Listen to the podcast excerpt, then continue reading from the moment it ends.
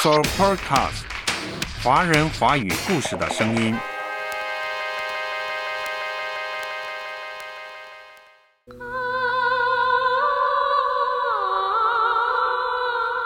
红楼梦》当中最出类拔萃的人物，当属贾母，也就是老祖宗。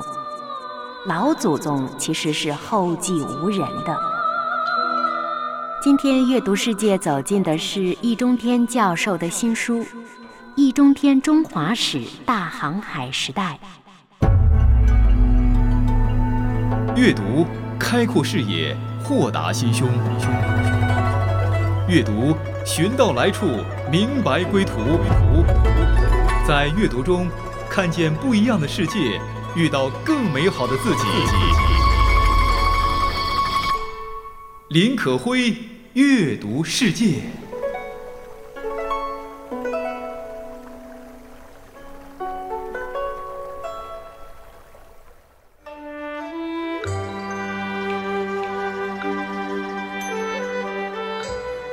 强壮乃少年人的荣耀，白发为老年人的尊荣。箴言二十章二十九节，读到这句经文的时候，可会眼前出现了很多有智慧的老人。这个周二，我们刚刚经过了重阳节，也是敬老爱老的老人节，让可会想到最近读到的一本书当中对一个老人极力的称赞——易中天教授的新书《易中天中华史大航海时代》。其中有一个篇章，特别介绍了《红楼梦》当中的贾母。在易中天教授的眼中，中国古典四大名著《红楼梦》最伟大，而《红楼梦》当中最杰出的、最有智慧的人，当属贾母。可会自幼看《红楼梦》，觉得他的分析颇有些道理。今天。我们就借着这本书《易中天中华史大航海时代》，来走进《红楼梦》当中这位可亲可爱可敬的老祖宗。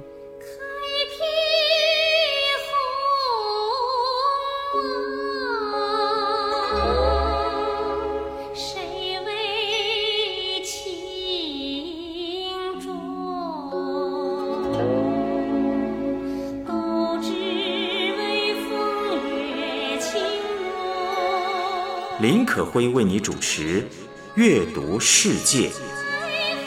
今天阅读世界走进的是易中天教授的新书《易中天中华史大航海时代》。二零二一年八月由果麦文化出品，浙江文艺出版社出版。我是你的好朋友可辉。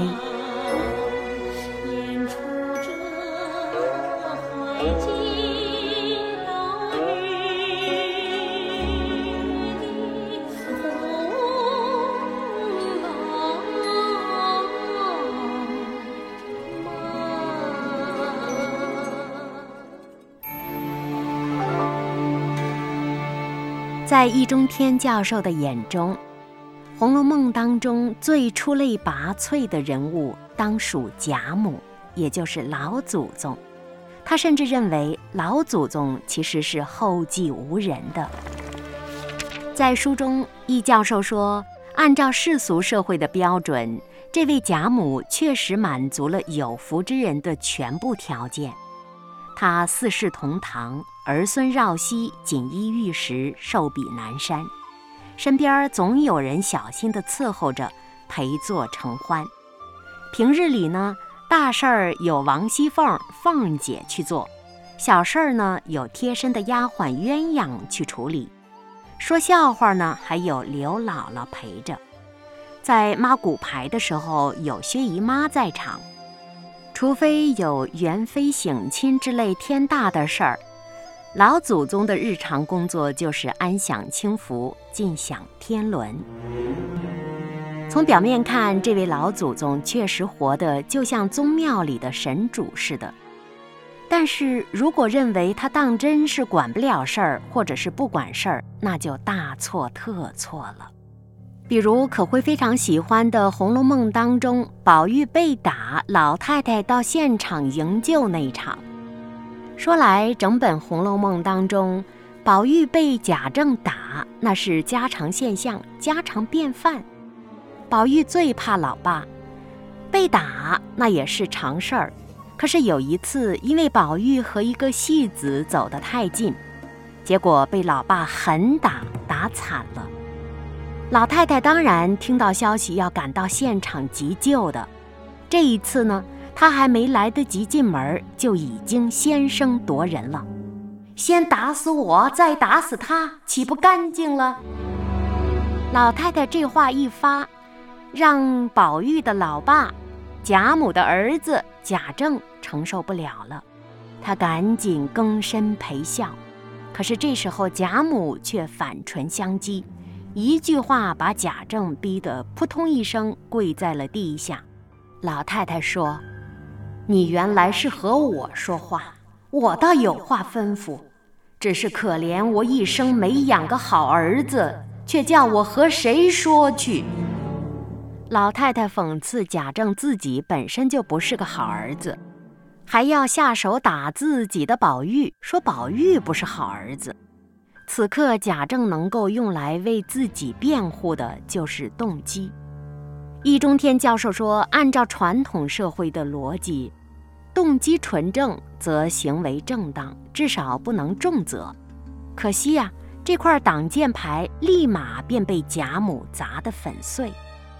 老太太说：“我说你一句话，你就经不起。”你那样下死手的板子，难道宝玉就经得起吗？老太太这话表面上是责问的，实际上是质问你说：“你有资格管教你的儿子吗？”大家想想，贾母才开口，儿子就顶回去了，还能是孝子吗？自己不是孝子，又有什么资格教育，甚至是狠打下一代宝玉，也就是自己的儿子呢？于是问题就从贾政实施家教该不该，变成了配不配。何况老太太还有话说：“你说教训儿子是光宗耀祖，当初你父亲是怎么教训你来着？”老太太三句话可谓句句在点儿，把贾政说的完全没戏了。他只好表示，以后再也不打宝玉了。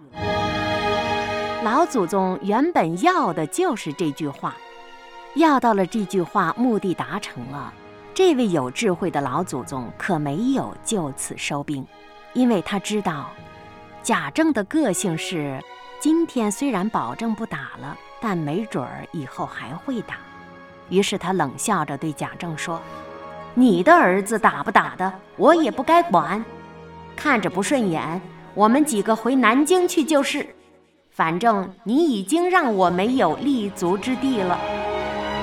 然后又对王夫人说：“你也不必哭哭啼啼的了，将来你儿子做了官儿，怕未必认你这个娘。”老太太几番话把贾政弄得是不敢反悔，直到最终反复保证一定不会再打宝玉了，才罢休。就这么一件事儿。我们看得出，这位老祖宗识人看透人了。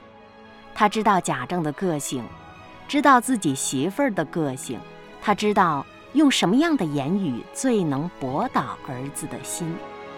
如此达到了目的，还保住了自己老祖宗的位分，可谓是有智慧、有分寸。满纸荒唐言。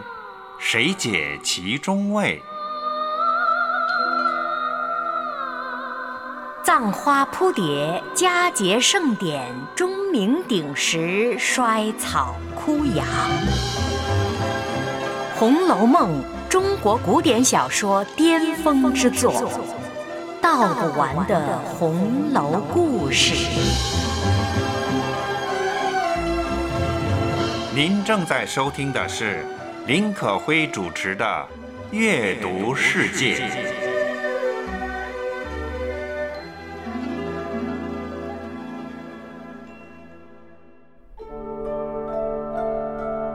另外一件事儿是处理贾琏偷情的事儿，那是另一种风格了。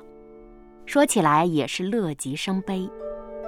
贾母闲得无聊，一时兴起，提出要学小户人家凑份子给王熙凤过生日。贾琏见凤姐被众人团团围住劝酒，便趁机与包二家的呢苟且起来。贾琏就是这么个人。见到漂亮的姑娘就走不动了，这会儿看着老婆过生日，他自己又出轨了。可是这会儿没想到，被不胜酒力回房洗脸的王熙凤一下子当场捉奸捉住了。贾琏当时是恼羞成怒，提着剑要杀死凤姐，就这样一路追凤姐，追到了贾母这里，结果嫌取乐。差点儿变成了全武行。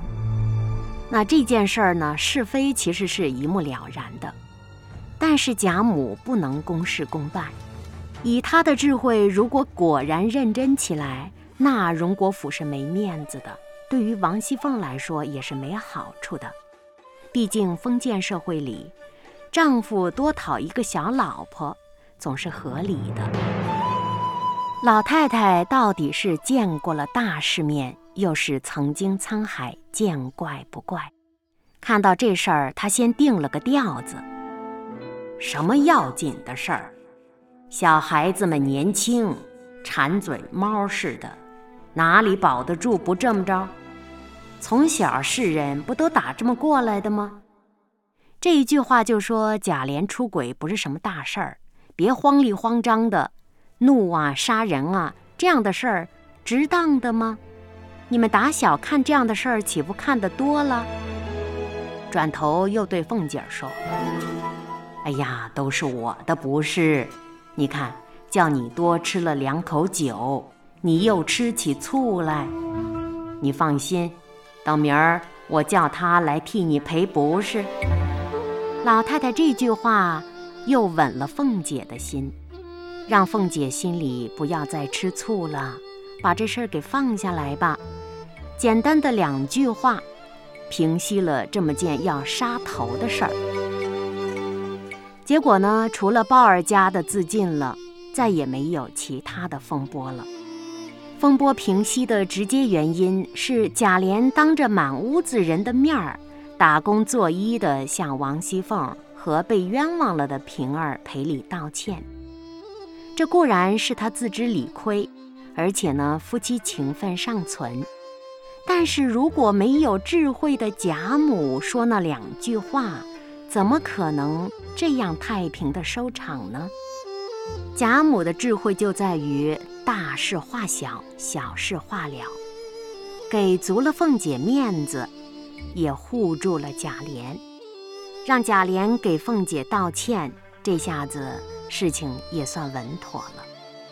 最后，贾母的态度又很明确：都不许再生气，也不许再提起此事。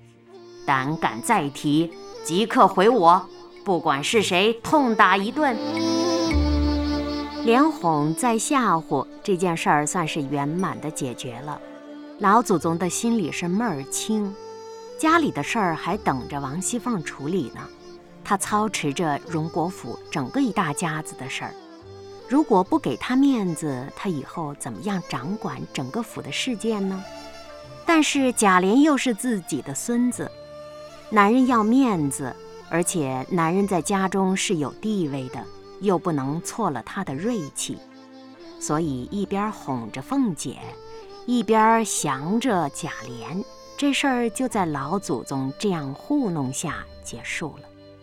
最终结局是所有人都笑了，贾府里一片祥和。但是这个逻辑却是很混账的。我们回头看看贾母刚才说什么来着？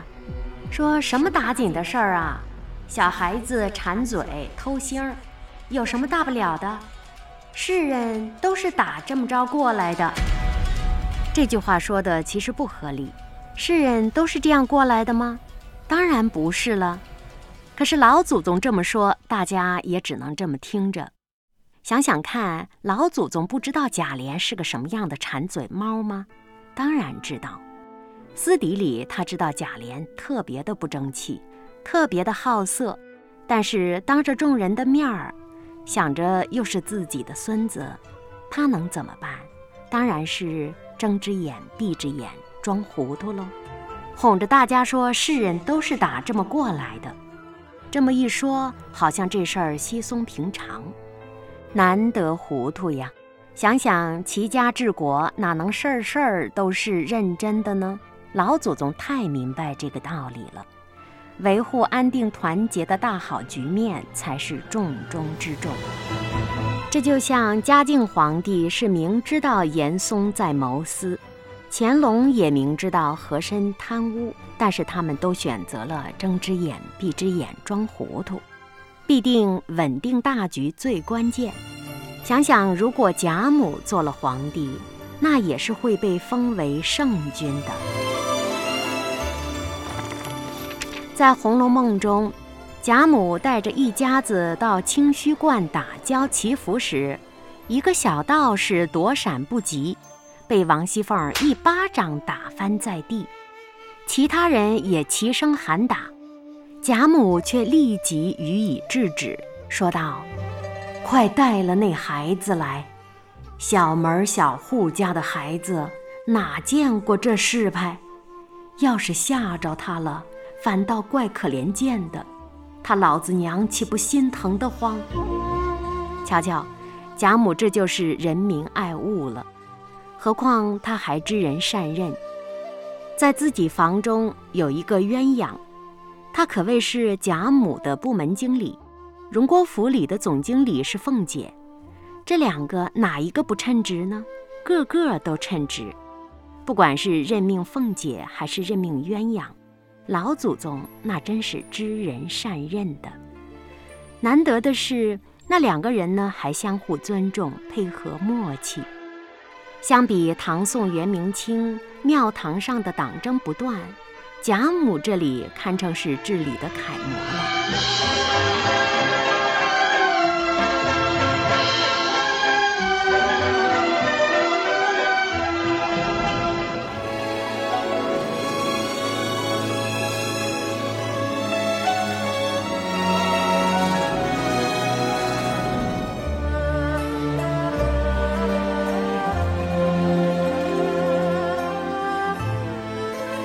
林可辉为你主持《阅读世界》。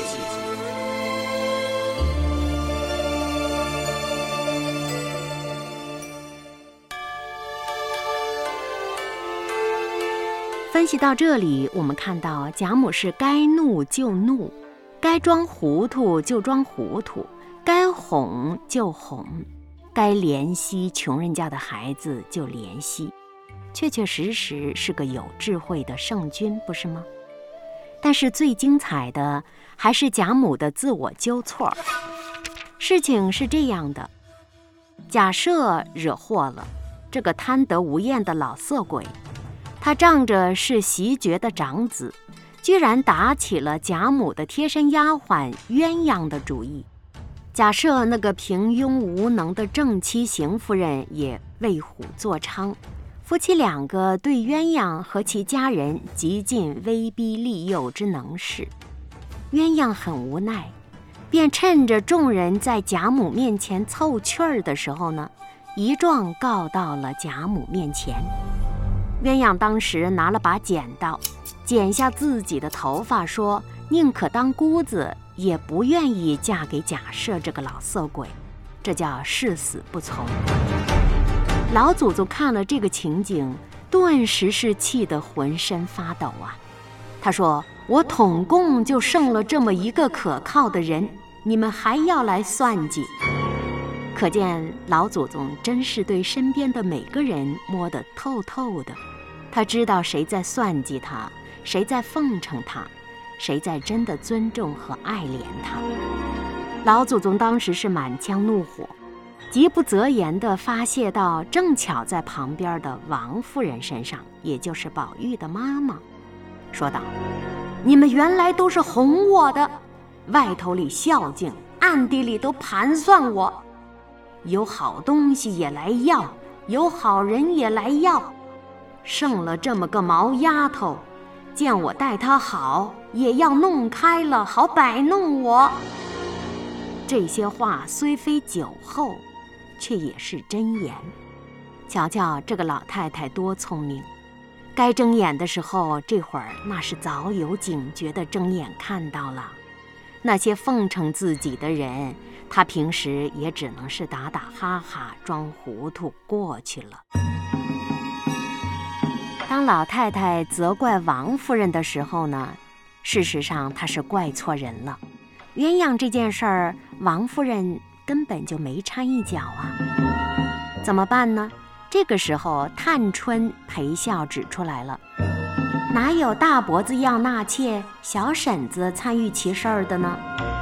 探春说的很在理，意思是老太太你怪错人了，你怎么能怪小婶子呢？这样简单的道理，王夫人自己是不能张口说的。贾宝玉作为亲儿子，薛姨妈作为亲妹妹，薛宝钗作为外甥女，也都是不能说的。那守寡的儿媳妇李纨，干脆带着姐妹们躲了出去。这时候，王夫人的辩护律师就只能是庶出的探春了。贾母的反应是非常迅速啊，听了探春这么一点拨，她马上明白了，自己真的怪错人了。他马上就开始自我反省、认错起来了。哎呀，可是我老糊涂了。看看贾母的这个认错多么漂亮，多么及时。但是想想啊，“老糊涂”这三个字，那可不是他本身的错，要错也算老天爷的。那老天爷让他年龄大了，他自然糊涂了嘛。所以说，这个错虽然认得及时、认得漂亮，但是跟没认是一样的，半点儿不丢面子。老祖宗的心里太明白了，但是这个被冤枉的王夫人却是必须安抚的。这么一认错，王夫人心里也爽快了。然后老太太又对薛姨妈说：“你这个姐姐极孝顺。”又连忙吩咐宝玉说：“你娘受委屈了，赶紧跪下。”最后又连忙怪凤姐儿没有提醒自己。王熙凤这人精，则说这件事儿是老太太不对，谁让老太太太会调理人了，弄得鸳鸯人见人爱呢？这不，通过王熙凤的口又拍了贾母的马屁。这件事儿本来是很糟心的。本来鸳鸯受尽了委屈，这一下子大伙儿都笑了。所以说老太太是个好领导啊，她太英明也太聪明。这事儿到现在还没完，私底下里呢，老太太又训斥了邢夫人。训完之后，事儿就真完了。老太太不揪后账了，直接坐到了牌桌前打牌了。没过多久，凤姐就在鸳鸯的暗示下打出了老太太单单等的那张二饼。当然了，出牌之前，凤姐是假装表示犹豫，还把牌拿给了薛姨妈看。薛姨妈刚说了一声“只怕老太太满了”，贾母立即就把牌掷下了，说：“你敢拿去？谁叫你错的不成？”老太太难道不知道大伙是哄她开心，故意给她打出的二饼吗？她当然知道，就连刘姥姥出丑，她也知道是王熙凤故意安排来让她开心的。这家里的大大小小的每个人，哪一个她不看得透透的？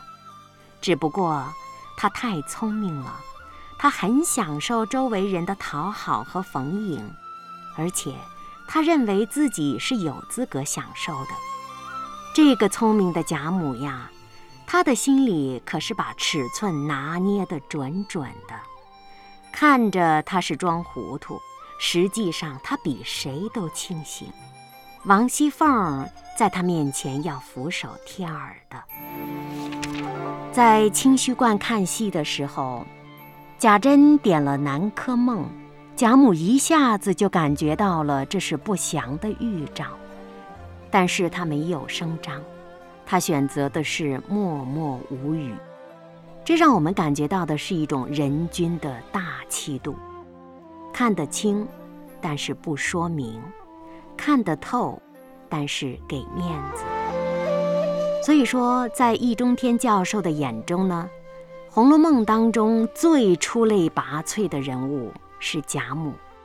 易中天教授评价说：“王熙凤有其魄力而无其教养。”薛宝钗有其风度而无其担当，贾探春有其睿智而无其阅历，林黛玉嘛，倒是得其灵性，但是却又与她代表的世界格格不入。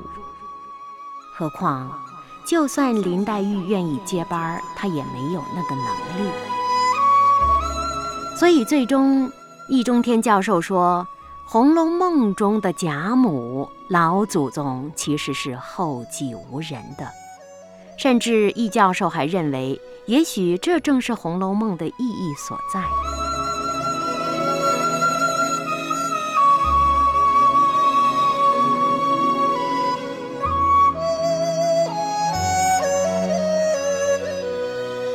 在易中天《中华史大航海时代》中。他称四大名著中，《红楼梦》是最伟大的，没有之一，是读本。所以翻看这本书呢，感觉到易中天的笔力真的越来越雄浑凌厉。单单阐释和分析《红楼梦》，他就用了整本书的四分之一的篇幅，对贾母的赏析可谓达到了极致。这位贾母让可辉想到了。最近，也就是八月份过世的英国女王伊丽莎白二世，感觉到英女王和这位贾母极有相似之处。这位九十六岁高龄的女王，相信也是整个英帝国当中最杰出的、最出类拔萃的人物。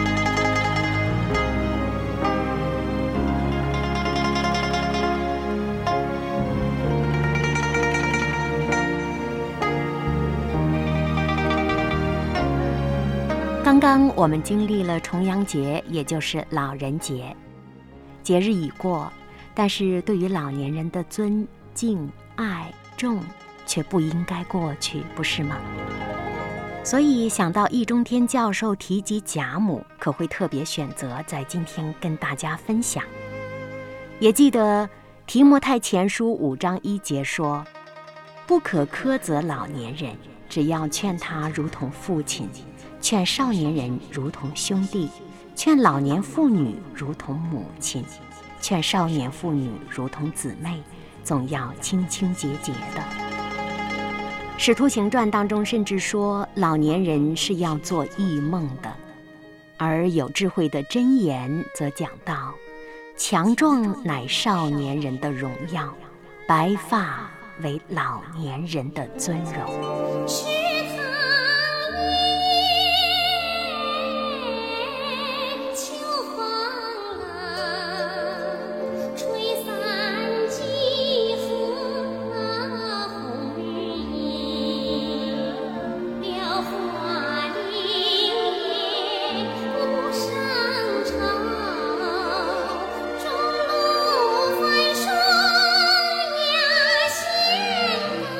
重阳节已过，但是老人节尊老爱老孝老重老不应该过去。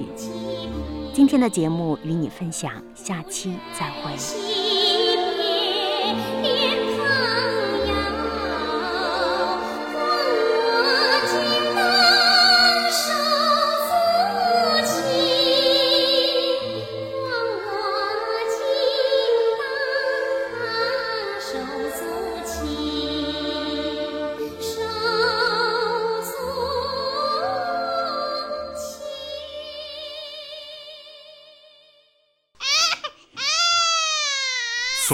Supercast，华人华语故事的声音。